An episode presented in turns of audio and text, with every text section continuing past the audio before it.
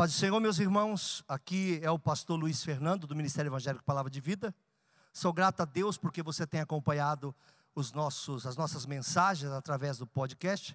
E se você também quiser, nesse momento, contribuir com suas doações de alguma forma, nós temos aqui a conta do Bradesco na agência 0525, conta 80002, dígito 3. Ou no Santander, agência 0174, conta 13002611, dígito 2. E o CNPJ do Ministério é 03 742 978 mil ao contrário 17. Muito obrigado pelo carinho. Deus te abençoe. Fique em paz. Lucas capítulo 5, a partir do versículo 13: Bênçãos no deserto é o simplório tema da mensagem dessa noite. Estranho, não é? Tudo que crente não quer é ir para o deserto, né? As músicas falam sobre a saída do deserto, as músicas dizem mentira do deserto, as pregações falam Deus vai tirar do deserto, e este doido que vos fala pregará para você: vá para o deserto. Olha só, ainda há tempo de você congregar em outro lugar, existem outras igrejas abertas, hein?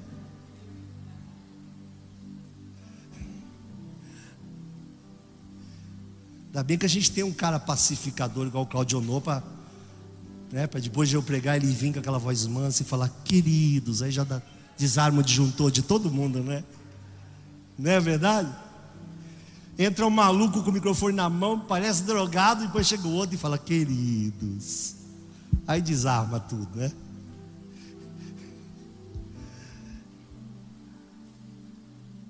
Eu só vou ler esse texto a partir daí, depois eu explico porque eu não quero falar muito do texto anterior, porque o meu foco e enfoque não é nessa cura, que é a cura de um leproso, em que os evangelhos vão falar sobre a cura do leproso, os sinóticos, se você procurar nos evangelhos, nos evangelhos você vai ver a cura do leproso, mas não é isso que eu quero falar. Ele estendeu a mão, tocou-lhe, dizendo: Quero ser limpo. Por que, que ele disse: Quero ser limpo? Porque o leproso perguntou: Se queres, bem, pode limpar-me. Se quiseres, pode limpar-me. Ele disse: Eu quero. E eu já ministrei muito sobre isso, não farei, mas o que eu mais gosto é que diz: tocou-lhe dizendo, quero ser limpo. Embora eu prefiro pregar em Marcos, que é mais detalhado. Ele, antes de curar o leproso, toca no leproso. Era tudo que ele não podia fazer. Antes de curar o couro, o corpo e a doença, curou a alma quis dizer para ele: Você não é amaldiçoado pelo Pai.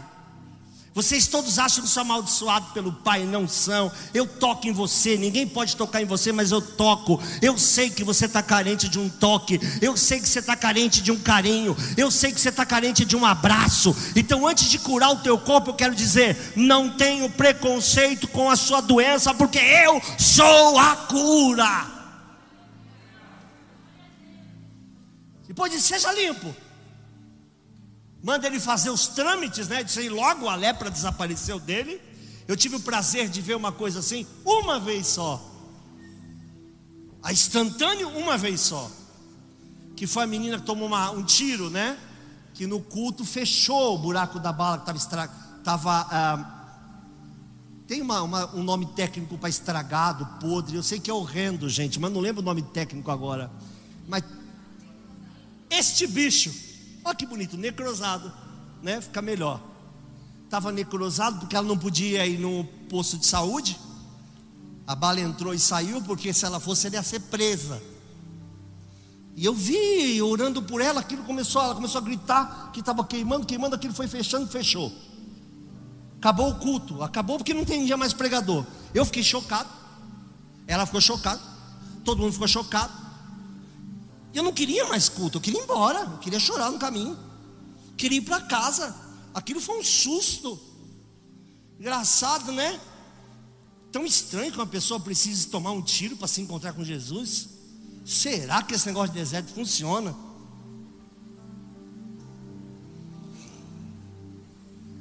Engraçado que todo mundo que conta testemunho tem um testemunho para contar. Vou repetir, parece que é um louco falando, não é?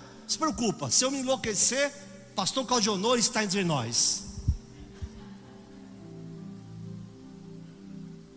Parece um louco falando, né? Engraçado, todo mundo que conta testemunho tem um testemunho para contar. Só é possível ter um testemunho para contar quem tem um testemunho para contar. E para ter um testemunho para contar, vocês precisam se colocar em uma situação em que dependa que Deus venha, reaja, refaça, faça um milagre, dê um sinal, e aí você seja vitorioso para ir no dia seguinte vir contar. Eu estava assim, assim, assim, eu como irmão ali que disse que foi curado, mas o Senhor veio até mim, me tocou, me transformou. Todo mundo disse não, mas ele disse sim. Eu também não achei que seria, mas Ele me curou, porque eu estava onde? No deserto.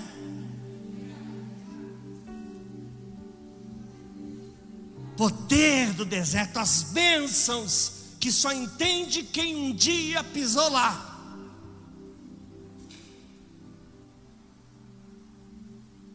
Logo a lepra desapareceu dele. Não foi uma coisa para amanhã, foi na hora. Ele ordenou-lhe que a ninguém dissesse, é muito engraçado isso. Presta atenção nos, nas coisas ocultas no texto que não está oculto. Ele ordenou que não dissesse a ninguém. Mas disse-lhe: Vai, mostra-te ao sacerdote, oferece pela tua purificação o que Moisés determinou para que lhe sirva de testemunho. Versículo seguinte: Porém a sua fama se propagava ainda mais Quer dizer, quanto mais ele dizia, não conte para ninguém, mais alguém ficava sabendo. Quanto mais ele dizia, não conte para ninguém, mais ele dizia, não conte para ninguém, mais alguém ficava sabendo. Era maior do que o leproso, era muito maior do que a cura. Dizer para todos: Olha, eu sei que ele me curou e disse para mim não contar, mas eu preciso dizer que você não está sozinho. Eu preciso dizer que há esperança para a tua vida, que há esperança para o teu casamento, que há novidade de vida para os seus víveres, que o Senhor pode intervir na sua casa, que essa doença é fatal para homens, mas Deus pode te dar sobrevida anos e anos e anos. Eu preciso dizer para todo mundo escutar: se alguém precisa de libertação, de cura ou de um milagre, vem que eu conheço a pessoa que pode resolver todas essas coisas. Pasmem. Eu sei que talvez seja um pouco mal criado, mas você não foi curado por causa de você. Você não recebeu milagre por causa de você. Não seja egoísta. Não, não, não vai dar uma de, de Moisés. Viu a sassa ardente? Foi lá. Foi louco. Aqui, vamos ver esse grande sinal. Papai quer falar comigo. Algo vai acontecer. Quando Moisés chega lá, Deus fala o que é para ele? Estou escutando a aflição do meu povo, estou vendo o que está acontecendo com o meu povo, o sofrimento que eles têm passado, por isso eu desci. E você? Eu te amo, mas você será instrumento do que eu quero fazer com aquele povo. Eu não vim aqui só por sua causa. Eu sei que você está culpado pelo homicídio. Eu sei que você estava se escondendo. Ninguém pode esconder de mim. Já vim aqui te dizer isso. Eu sei que eu demorei 40 anos para chegar até você. Mas eu precisava de 40 e você ficasse 40 anos nesse deserto para desmamar dos 40 anos de palácio. Um homem de Deus precisa ser equilibrado. Precisa ter ou não ter. Precisa saber ter todas as coisas. Tudo posso naquele que me fortalece. Ele diz: sabe ter ou como sabe viver sem ter. Esse texto não diz só aquilo que você terá, mas diz que você deve se manter quem você é quando você também não tem. Mas sabe, Moisésão, eu preciso usar alguém, esse alguém é você. Então eu não vim para cá para te ver só por você. É porque você é a pessoa que eu preciso para ir lá no Egito é porque eu. Moisés, presta atenção. Você é metade egípcio e metade hebreu. Então te deixei vivendo metade com os egípcios, agora te deixei vivendo metade com os hebreus. Agora você entende nossa dor. Eu preciso que alguém vá lá, seu Moisés, que saiba falar com os hebreus porque é hebreu, mas que saiba falar com os egípcios porque já foi egípcio. Eu te preparei cuidadosamente para cada ano de palácio egípcio, um ano de deserto hebreu. Aleluia!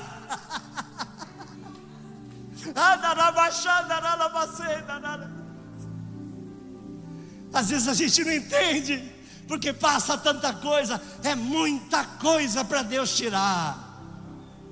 É muito tratamento para que Deus faça com você aquilo que Ele já te prometeu muitas vezes. E você muitas vezes descrente de todas as palavras que ouviu, disse: certamente não eram de Deus, eram de Deus. A diferença é que Deus não é a internet, Deus não é um e-mail, Deus não é um direct. Deus responde no tempo que Ele estabeleceu, porque Ele é o Senhor do tempo.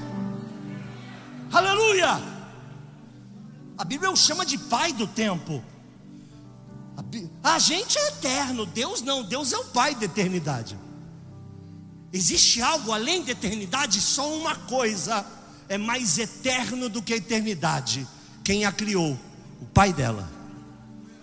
Você, mortal, pode ser eterno. Eu sou pai de tudo isso. Eu criei a eternidade.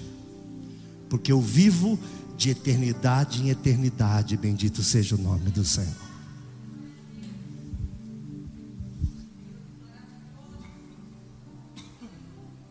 Porém, a sua fama se propagava ainda mais. Parei aí de novo, não consigo sair daí. Escrevi coisa, hein? Não vou chegar nem na metade. Sabe como é que a gente prega o Evangelho? Testemunhando. Testemunhando de algo vivo, não de algo morto. Você não testemunha do seu casamento ruim. Você testemunha do Jesus que interviu no seu casamento ruim. Quando você vê um doente, você fala para ele: Jesus cura. Ele pergunta: Como é que você sabe? Aí você fica grandão. Aí você fala: Sabe por quê? Eu também já tive doente. Eu também já fui desenganado. Eu também já sofri um acidente. Eu também um dia ouvi o que você ouviu. Ele lá de cima olhou para mim, falou: Escuta, vou te abençoar nesse teu deserto. Eu duvido que você tenha escutado algum testemunho. Duvido, Mônica. Duvido, Rai, que você escutou um testemunho assim. Estava no shopping Iguatemi comprando na Prada, quando ouvir uma voz dizendo: Não é essa bolsa. Duvido. Eu duvido. Duvido você ouvir o testemunho de alguém dizendo: Estava na Disney com toda a minha família. O céu se abriu para mim e uma voz disse: Era isso que eu queria para ti. Eu já não vi mais castelo, não vi nada, só vi a glória. A gente ficou parado na Disney de mão levantada falando em línguas. Já ouviu um testemunho assim? Já ouviu? Tinha 96 casas. Falei, Senhor, tenho pena de mim mesmo. Meu alvo eram 100 casas. De repente o céu se abriu e Deus falou: Hoje te darei a número 93. Obrigado, Senhor. Já ouviu testemunha assim? Não? Tu sempre vai ouvir um testemunho assim. Eu era, eu estava, eu não tinha, eu não podia, não havia saúde, não havia comida, não havia cuidado,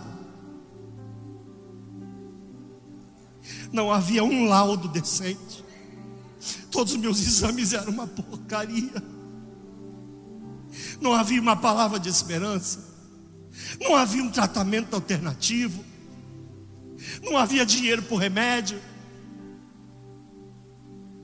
É isso que você vai ouvir. E quando não tinha nada nem ninguém, em que eu achei que fosse o fundo do poço, que era o auge do meu deserto, quem que aparece para mim?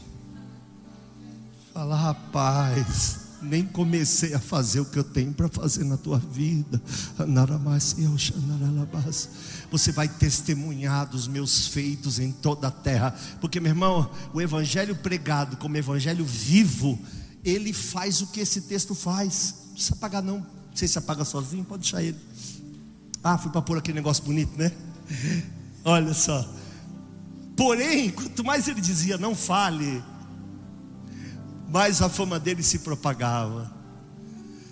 Ajuntava-se muita gente para ouvir e para ser por ele curadas de suas enfermidades. E agora vem a uma coisa que eu quero pregar hoje, é uma bomba, é louco isso que eu quero falar hoje. Eu não sei nem se eu já comecei a pregar. Também nem sei se eu termino, porque todo o meu script já foi para o brejo. Já quero chorar, já quero ir para outro lugar, já quero ficar sozinho com Deus. Porém, quando chegava a multidão toda para ser curado, o que, que nós pastores faríamos? Põe mais cadeira, arruma mais não sei o que, vamos dobrar a capacidade, não sei o que, faz um fundo musical, toca aquela, faz não sei o que. Ele olhou a multidão, ele olhava a multidão e falava assim: preciso recarregar a bateria. Simplesmente abandonava a multidão. Porém, ele retirava-se para o deserto e ali orava, ou retirava-se para o deserto para orar. Ele podia dizer: Vocês me dão uns minutinhos, só vou orar um pouquinho? Não. Posso ficar na tua casa 15 minutos? Só um pouquinho, só vou orar um pouquinho? Não. Sempre antes de enfrentar uma grande multidão, ele dizia: Vocês vão precisar esperar, eu tenho todo um ritual para orar por vocês. Eu tenho um lugarzinho escondido que onde eu abro a boca, o céu se abre. Onde é esse lugar? Onde é? É no monte? Onde é? Onde eu vou encontrar o verdadeiro adorador? Onde é? Falei ali no deserto. No deserto? Diga, ah, no deserto eu me acabo. No deserto eu choro, no deserto eu estou sozinho, no deserto não tem barulho. No deserto sou eu e o Pai. No deserto as pessoas em minha volta ficam pequenas. No deserto não há dinheiro, no deserto não há recurso. No deserto só existe duas coisas, eu e Deus. No deserto não há pedido de socorro em rede social. No deserto eu não tenho a quem pedir. No deserto é só eu e Ele. E eu, quando estou com Ele, nós dois somos maioria absoluta.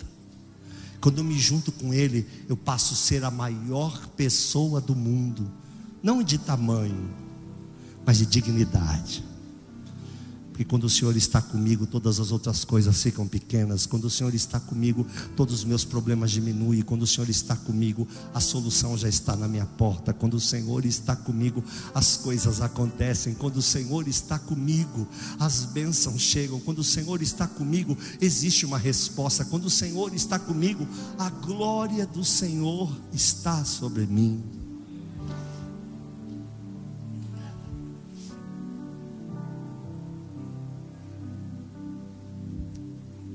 Não tem lugar melhor de ser abençoado do que no deserto. Pergunte para qualquer um do seu lado. Inquira. Onde estão as maiores experiências? Dá uma diminuída no ar-condicionado lá de cá, que estou vendo o pessoal lá, lá no, tão colidinho assim. Estou com uma impressão de que deve estar forte o ar-condicionado. Eu, eu quero que eles estejam bem para ouvir a palavra. Está frio aí? Desculpa, foi o Cláudio. Cadê o Cláudio? Foi o Cláudio. Você nem sabe, eu era tão feliz com 42. Mas aí se juntou um monte de traíra aqui na igreja. Cláudio Onô, pastor Júlio, Estênio se juntaram nas minhas costas, encheram de ar-condicionado essa igreja. Eu era tão feliz com o meu verão eterno. Estou brincando, tá? Conversa com as pessoas em sua volta e pergunta: qual é o teu testemunho? Nenhuma vai dizer, eu era feliz, tão feliz que ele apareceu e fiquei mais feliz. Nenhuma. Sempre vai envolver um desertinho. Deserto é lugar de recarregar bateria, deserto é lugar de sair um pouco da poluição sonora, deserto é lugar de se encontrar com o Senhor, porque o Senhor deseja se encontrar com você todos os dias. Sempre foi a ideia de Deus. O diabo conseguiu inventar uma coisa, um balão de ensaio chamado entretenimento. Ele nos drogou. Hoje nós somos pessoas viciadas em informação e entretenimento. Nós não conseguimos ficar 8, 10 minutos sem olhar o celular, sem olhar uma chamada de televisão ou um YouTube ou qualquer coisa assim, porque nós estamos totalmente poluídos. Nós queremos, porque queremos fugir do deserto. Nós olhamos pregações para fugir do deserto. Nós procuramos profetas que dizem que nós vamos sair do deserto. Nós procuramos igrejas que falam que nós sairemos do, do, deserto, quando Deus, na verdade, quer se encontrar contigo lá no deserto.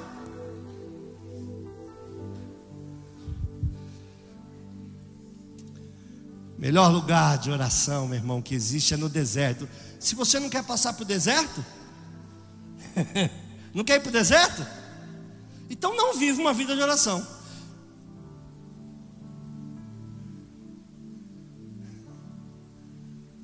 Faça um pacto. Não mexe comigo, não mexe contigo, ninguém mexe com ninguém. Mas se quiser buscar Deus, meu irmão, sempre vai ter ser um desertinho para que você se entregue. São nos momentos mais difíceis do nosso casamento que nós buscamos a Deus. São nos momentos mais difíceis de nós. Quantos testemunhos eu já ouvi assim, Elias? Aí eu abri a geladeira, não tinha nada, eu disse Senhor. Por que, que não disse Senhor antes a geladeira ficar vazia? É que não tinha vida de oração.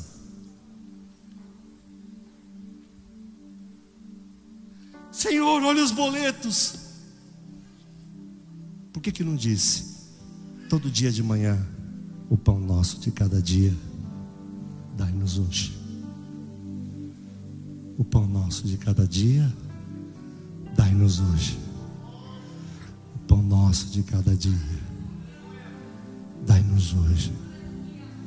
O pão nosso de cada dia, dai-nos hoje.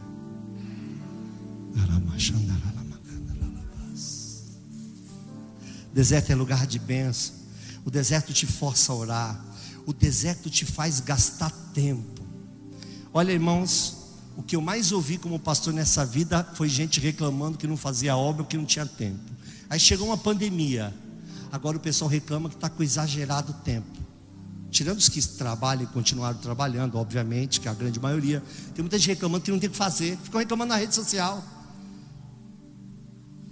Tem até um meme, né, engraçado, que é o pastor voltando para o culto, aí entra um, um, gordão, né, porque pastor geralmente é associado a um gordão, aí entra um gordão assim, correndo na igreja e fala, ah, meu pastor voltando para o culto, poxa, nunca saí do culto, a igreja nunca fechou, esse prédio ficou descansando por um tempo, mas a igreja só cresceu, o pastor não teve pressa para voltar do culto, porque eu não posso voltar para o lugar de onde eu nunca saí, Enquanto muitos de vocês lá no início passaram quarentena forçada, vocês ligavam na internet, sabe quem vocês viam? Nós aqui.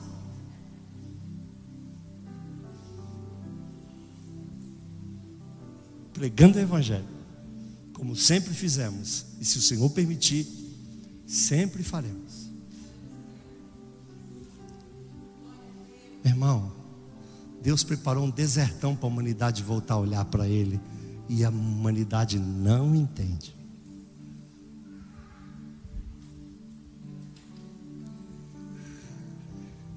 Eu preciso terminar, eu, eu não entrei em um tópicozinho só dos que eu escrevi, mas vou entrar em um agora para terminar. Em vez de ser um começo, vai ser o término. Tudo que eu falei para vocês são de coisas que estavam no meu coração. Quando eu me deparei com esse texto, quando a multidão chegou, que era hora de ele falar, cada um pega de um lado, Pedrão, me ajuda aqui, faz uma linha, põe todo mundo sentado. Ele falou: Espera aí, vou recarregar minha bateria. Aonde? No deserto. Meu irmão, não tem bom aqui não. Você fica sem orar, não é, Cláudio? Você pode ficar sem orar um tempo. Aí tu leva o teu filho no hospital, né? Aí o médico fala: "Ai, pai, tô achando estranho, a gargantinha tá ruim, ele tá esquisito". Você já vem no caminho da, do exame dizendo: "Senhor, tem misericórdia, Senhor, olha para nós, Senhor, intervém, Senhor, faz alguma coisa, Senhor, que seja comigo e não com ele. Senhor, eu prefiro que seja comigo, nenhum pai aguenta isso, nenhum pai aguenta isso". Ele aguentou. E só por ele ter aguentado é que você está podendo falar com ele agora.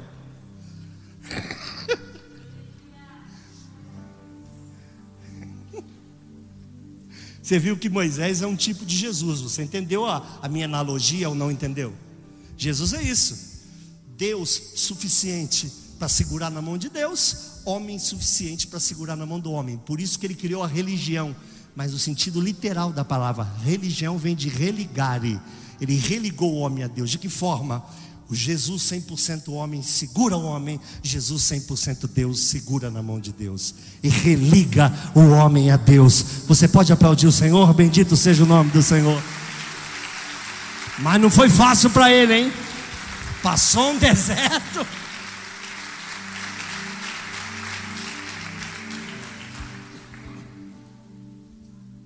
Passou um deserto ah, meu irmão, como o deserto já me fortaleceu. Não é assim? Um exemplo. Um exemplo meio chato, tá? Às vezes bobo. Você está em casa, chegando em casa do seu trabalho, alguém te liga e fala: Você está onde? Aliás, quer dar notícia ruim, desgraçada é perguntar: Você está onde? Você já sabe que não vem nada bom do outro lado. Que a pessoa nunca conta o problema. Ela sempre que ela está com tanta ansiedade que ela pergunta: Onde você está? Ela fala lobo. Que importa onde eu estou? Você está me ligando, estou no celular. Mas é geralmente assim: a pessoa fala, vem para casa, que Fulano sofreu um acidente. Às vezes o filho cortou o dedo, machucou, criança, né? As crianças de hoje se machucam menos que as do passado, né? Porque as do passado é, é, se quebravam todas, era bem normal. As crianças de hoje não podem ir na rua, porque os caras assaltam criança, mas no passado a gente só ficava longe do maconheiro. Falava que aquela esquina tem um maconheiro, ninguém ia para lá. O que, que era um maconheiro naquela época? Era um cara de cabelo grande, uma tatuagem de âncora no braço e uma calça abaixada até o limite de ver alguma coisa. Qual é o nome dessa criatura? Maconheiro. Aí ele parou de fumar maconha. A gente chamava ele de maconheiro do mesmo jeito, mas ninguém falava na frente dele que achava que ia morrer. E eles não faziam nada. Ele era um cara que ficava lá num canto de cabelão, olhando para as estrelas, se é que você me entende. Às vezes estava até chovendo, mas que ele via estrela, ele via. Essa é a minha infância, a infância de muitos aqui. Então a gente fazia brincadeiras, não tem joguinho de tiro. A gente pegava madeirinha e fazia polícia e ladrão, né? Os mais abastados já tinham um revólverzinho da feira, que era aquele que suco que vinha no revólverzinho, que tomava quente na feira. E quem está rindo passou por isso. E a gente ia brincar de polícia e ladrão. E era no fio do bigode, era na palavra. Matei, não matou, matei. Tá bom, matou. Era no fio do bigode. Porque o cara que no meio nosso, você atirou primeiro e ele não morreu, ele não brincava mais, porque ele era safado. Então atirei primeiro. Já era, poxa. Aí a gente às vezes amarrava o cara. E como criança daquela época era ruim, a gente deixava ele amarrado quatro, cinco, seis horas. Até ele chorar implorando para ser solto. Os filmes que a gente via era faroeste, né, gente? Os caras no cavalo. A gente aprendeu assim. Essa foi a vida de muita gente. Isso que foi o que muita gente passou. Me perdoe, mas ainda assisto esse filme, viu, rapaz? Acabei de assistir Pancho Villa. Estava explicando para o Amós. Quem não sabe quem é Pancho Villa, vai perdoando aí. Vai perdoando. Todos nós passamos coisas que a gente não entende. E sempre que vem uma ligação dessa, teu filho se machucou, porque mãe brava nunca chama de nosso filho, né? Vem que teu filho se machucou. Você, rapaz, crente, ateu, macumbeiro, bicho que você for. A partir do momento que você desliga o celular, você já começa, Senhor, Senhor, Senhor, Senhor, Senhor, Senhor, Senhor, Senhor, Senhor, Senhor, Senhor, Senhor, por favor, Senhor, Senhor, Senhor, Senhor. Mas você estava dizendo para o Senhor que não estava orando, que estava sem tempo, e o Senhor sabe. Mas aí teu filho foi para o deserto. O que, que você fez? Arrumou tempo para orar. Olha que coisa linda o deserto. Chega lá, não era exatamente o que você pensava, não era tão grave quanto você pensava, e você ganhou uma hora de oração, que você não tinha muito tempo. E ainda no dia seguinte, tu vai para a empresa e fala para o pessoal: Deus ontem me deu um livramento. Eu estava meio sem orar, sabe? Recebi uma notícia ruim. Ah, irmão, o deserto faz coisas tão maravilhosas com a gente. Amadurece, faz crescer, traz comunhão. Por isso que esse texto, eu vou terminar com ele. Deuteronômio capítulo 8, pesado o texto, hein? Se tiver, se tiver cinto de segurança na cadeirinha aí, é hora de puxar. Deuteronômio capítulo 8. Eu vi o casal dividindo um agasalho, eu falei, meu Deus do céu, eu estou igual vocês, se eu tivesse aí, eu morro de frio também, graças a Deus, estou brincando, viu? O Cláudio, na verdade, salvou a gente. A gente já teve culto aqui com quase 40 graus à noite. De molhar o chão todinho, assim, pessoas escorregaram no chão. Deuteronômio 8, do versículo 2 até o versículo 4. Por favor, atenção todos. Vou terminar o culto. Deixa eu já ficar com a máscara no bolso aqui, porque se andar sem máscara agora, eu posso ser processado, assassinado, preso Provavelmente por alguém que nem usa máscara, mas fiscaliza a minha. Presta atenção. Vem comigo agora. E te lembrarás, repita comigo, te lembrarás. Te lembrarás. Viu? O deserto só serve de lembrança. Serve de boa lembrança. O deserto é didático. O deserto tem início, meio e fim, tem porquê. O deserto não vem por casualidade. O deserto não vem porque você estava andando na rua e ele simplesmente apareceu. O deserto vem para ter assinaturas. Sabe, gente, gente mais nova, vou contar uma coisa brega para vocês, vocês vão se espantar. Mas nós, os velhos, da, eu, o velho, para não chamar ninguém de velho, né? É, velhofobia, né? Eu, o velho, tem um ali que vai tomar vacina amanhã, mas o velho sou eu. Eu, o velho. Presta atenção. Quando a gente via alguém famoso, a gente pedia a assinatura da pessoa. Em qualquer lugar, se tu tem um papel e no papel, camisa, em qualquer lugar os caras assinavam. Pediam um autógrafo. Hoje, você, maroto, malandro, você leva a pessoa para casa. Você faz uma carinha assim, ó. O cara vem com aquela cara de zé no seu ombro, faz uma cara de que está gostando, provavelmente está sendo incomodado, mas faz aquela cara legal, você clica. Cara, eu tinha que levar a assinatura para casa e provar que era do cara. Você leva o cara para casa. Você está entendendo a diferença? Chama-se autógrafo. E quem tinha autógrafo, a gente falava, mas playboy, mano, o cara tem autógrafo, sabe de quem? Por exemplo, um exemplo. Vou dar um exemplo de, de, de playboy, me referindo de maneira jocosa a mim mesmo. Eu estava em Las Vegas tomando café com a minha esposa no lugar e o Mike Tyson entrou.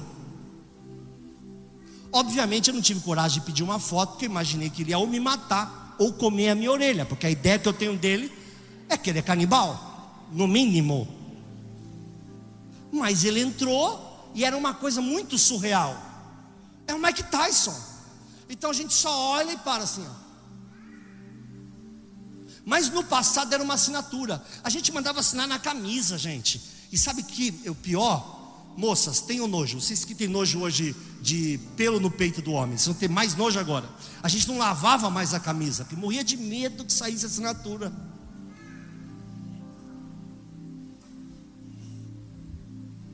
O que é deserto? Assinatura autógrafo. Vou te explicar. E te lembrarás de todo o caminho pelo qual o Senhor teu Deus te guiou no deserto. Nunca se tratou de diabo. Nunca foi o inimigo, igual as músicas dizem, que o inimigo te colocou no deserto, que quis que você caísse. A partir do momento que você aceitou Jesus, o inimigo não pode te tocar, a Bíblia diz O maligno não te toca, não há ingerência. A única coisa que o diabo pode fazer com você é tentar fazer você induzir a erro, você mesmo se autodestruir, porque ele não pode tocar, ingerir, falar, tentar, articular nada sem autorização de Deus. Ele pode te atacar na sua mente. Então ele está assumindo: estes 40 anos fui eu. Isso é para lembrança.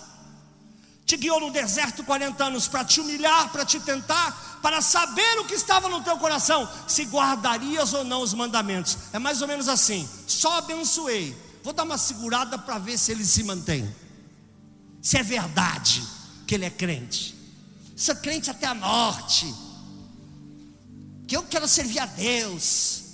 Lembra que eu preguei domingo aqui? Quem estava aqui domingo? Quem ouviu a mensagem domingo? Preço da comunhão. Comunhão para muita gente tem preço. Hum. Aliás, recebi tanta mensagem. Há muito tempo eu não recebia tanta mensagem pessoal. Teve uma que colocou assim, eu achei muito engraçado que essa expressão também é da época do, do maconheiro. Hoje não foi sopa. Uma pessoa colocou na internet. Também é da época do maconheiro essa expressão. Já sei que já deve ter uns 40 para lá. 38, 40 para lá tem. Para cá acho difícil. A não ser que seja vício familiar. Te lembrarás de todo o caminho pelo qual o Senhor teu Deus te guiou no deserto 40 anos, para te humilhar, para te tentar, para saber o que estava no teu coração. Se guardarias ou não? É verdade ou não? É fiel ou não? É crente ou não? O lance do batismo foi verdade. Você é crente mesmo? Você é fiel? Você serve o Senhor de verdade? Então vamos saber se você se mantém nele, porque uma coisa é se converter ao Senhor, outra coisa é manter-se nele, que é totalmente diferente. Uma coisa é frequentar a igreja, outra coisa é frequentar o céu, é ser cidadão do céu, é ter uma comunhão persistente apesar de nós com o Senhor. Versículo seguinte: E te humilhou, te deixou ter fome. Parece que alguém ficou com fome, né? Mas o te, deixou ter fome é uma expressão, uma figura de linguagem explicada no próprio texto. Te deixou ter fome, te sustentou com maná. Te deixou ter fome ou te sustentou com maná? Te deixou ter fome de coisas que você queria e te sustentou com coisas que ele queria. Você não teve fome, ele não teve fome de comida. Ele teve fome de sonhos fome de desejos. O que ele desejava comer, ele não comeu, mas aquilo que Deus queria que ele comesse, para poder sustentar e para poder marcar. Esse negócio de maná, meu irmão, só teve uma vez na vida. Quem viveu isso recebeu de Deus uma assinatura na alma. Estou falando, falando de tatuagem, não, estou falando de assinatura divina. Quem estava doente foi curado, recebeu uma assinatura divina. Alguém pode te matar hoje, alguém pode jogar numa cadeia, você pode até se afastar de alguma igreja, mas alguém vai perguntar: Você crê em Deus? Você vai dizer assim: Eu estou meio afastado, mas eu não posso dizer que eu não creio, porque eu creio, porque eu tenho uma tatuagem, não foi feita por homens. Um dia Deus assinou a minha existência, tão profunda, eu não tenho capacidade de pregar isso. É no deserto que Deus assina a sua existência. Eu não tenho capacidade bíblica para ministrar isso. Eu sou São Luís. Depois o pastor Claudio não corrige. No deserto o Senhor assina a sua existência, está entendendo? Quando você sai de lá, já sai marcado, selado, carimbado, com sangue nos umbrais da porta. Com maná que tu não conheceste, nem teus pais conheciam para te dar a entender que o homem não viverá só de pão, mas de tudo que sai da boca do Senhor viverá o homem. A pergunta é: todas as vezes que você viver apenas do pão que vê e não viver da boca daquele que você não vê, vai para o deserto. Está meio doida a nossa mensagem hoje, deu para entender? Vou repetir. Toda vez que você viver do pão que você vê, mas não viver da boca daquele que você não vê, vai para o deserto. Você vive pelo que vê ou pelo que crê? A Bíblia diz: por fé não por vista. Você sabe o que é chamar a existência as coisas que não são? É quando as compras do mercado se multiplicam em casa, porque alguém simplesmente bateu na tua porta e foi chamado a existência algo que meia hora antes não existia. Aleluia!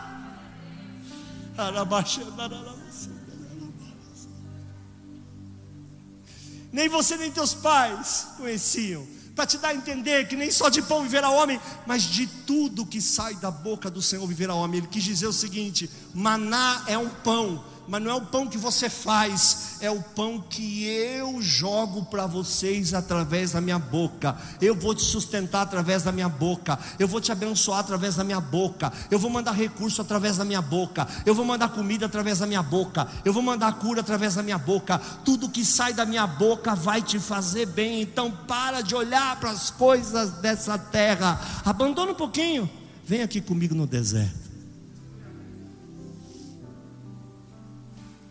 A gente, eu, eu, não tenho como falar sobre isso, porque eu não tenho capacidade, mas tem muita gente convencida sobre Cristo, e até pastores que pregam sobre Cristo que jamais tiveram uma experiência. Eu conto um testemunho aqui, e eu vou repetir. Uma vez eu recebi um pastor famoso em casa, quando eu digo famoso é porque ele é famoso, localmente famoso, e ele estava chorando muito. Dei um café para ele acalmar. Minha linguagem é café, né? Eu gosto de café, então eu acho que tudo tudo que. Dá café. O cara já está todo tremendo, café é pior. Dá café. Tudo para mim. É, café, eu acho que café faz tudo. Cura, cura insônia, faz tudo. Café faz tudo para mim. Tudo é café. A linguagem eu conheço. Alguém fala, ah, pega um remédio, é um calmante. Os antigos falaram com açúcar. Eu falo, dá café. Põe logo uma garrafa térmica. Vai ficando nervoso, vai tomando. Acho até que piora, mas tudo bem. É a linguagem que eu sei. Minha linguagem. Se eu te der café, eu gosto de você. E aí ele começou a chorar e ele não queria parar de chorar. E eu esperei.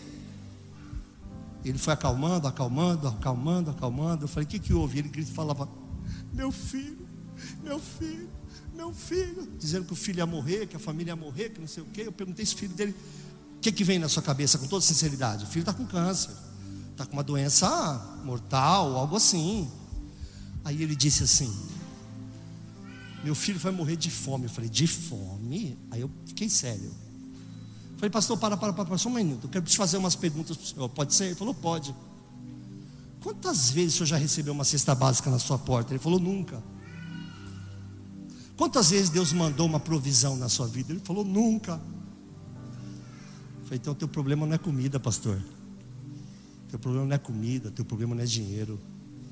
Teu problema, pastor, o senhor veio na casa certa. Eu vou te falar o que o senhor precisa ouvir. Senhor precisa se reencontrar ou se encontrar com o Senhor. Senhor não tem experiência com Jesus. Não, não tem, pastor. Fale em línguas bonitas, dá uns pulos legais, dá umas entortadas, prega bem, mas conhecer Jesus. Conhecer Jesus não é na multidão, não. É lá no deserto. Lá não quer, quer levar o marido? Não pode. É um deserto para cada um. Aqui, Jesus é tão bom e tão lindo, cada um tem direito ao seu próprio desertinho, viu? Vocês podem achar que estão passando junto, mas no tratamento em cada um é diferente. Uma coisa que não dá para escapar e não é tão ruim quanto você pensa.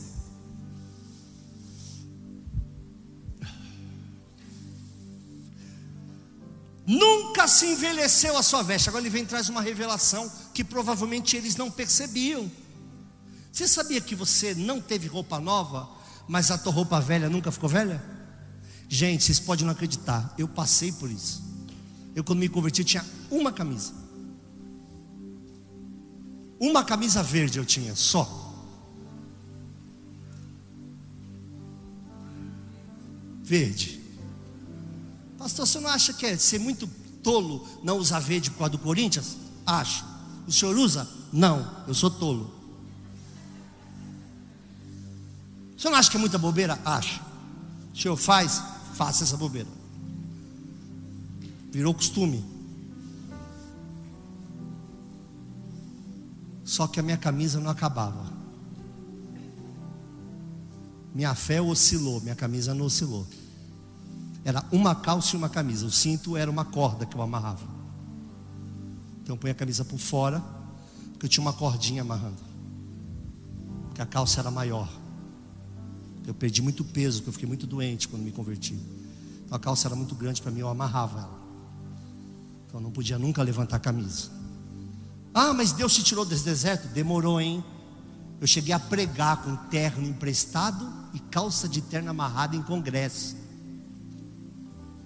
E com um sapato menor que o meu pé. O pé totalmente dobrado, como se eu fosse uma gueixa. Quem lê entenda, eu imagino que você sabe do que eu estou falando. Uma gueixa. Com o pé todo encolhidinho assim.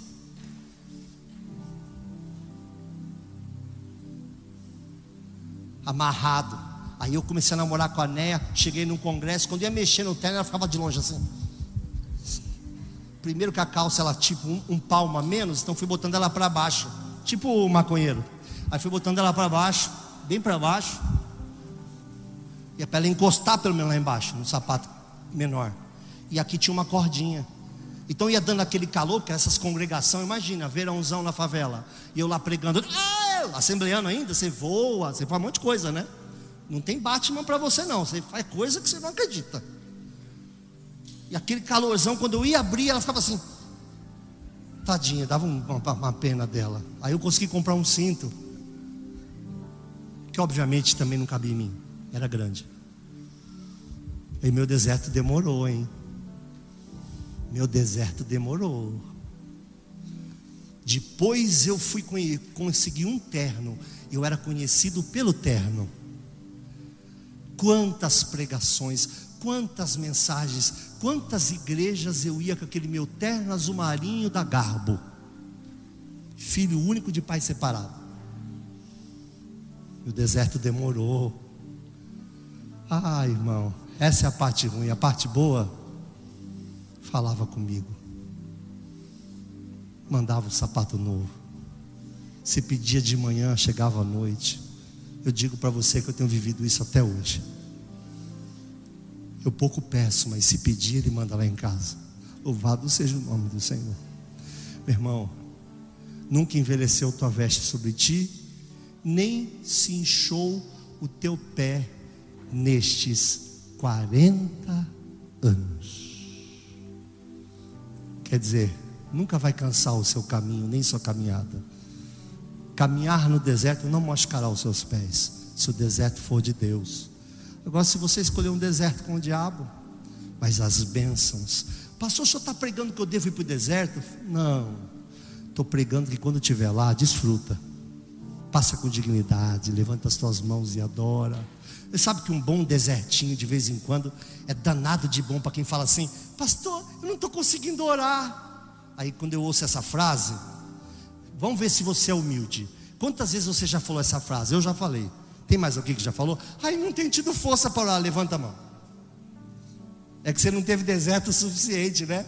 Que é muito engraçado, a pessoa não tem força para orar. Aí está arrebentado, é uma hora a hora que chega até incomoda. Não é assim? Engraçado como o deserto incentiva a gente a voltar a orar, né? Então ora agora, querido, confia em mim, ora agora.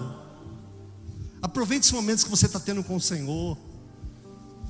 Deserto vai te fazer um novo homem, uma nova mulher. Então, se você está vivendo no deserto, não reclame. Diga ao fraco: Eu sou forte. O meu poder se aperfeiçoa na tua fraqueza. Confia que o Senhor vai te levantar e vai fazer coisas grandes com você. E não vai te faltar coisa alguma. Aleluia! Não vai te faltar coisa alguma. Não vai te faltar, porque Deus manda na porta. É pouco, mas Ele manda na porta. O pão nosso de cada dia nos dai hoje. Meu irmão, o nome desse deserto é assinatura. Está cheio de gente aqui que tem a alma assinada pela mão de Deus. Aleluia. Gente que tem experiência. Que recebeu o selo do Espírito Santo e ainda recebeu de lambuja um autógrafo do Criador. Vem cá, eu vou te abençoar. E ainda assinou para que todos saibam que foi o Senhor que fez.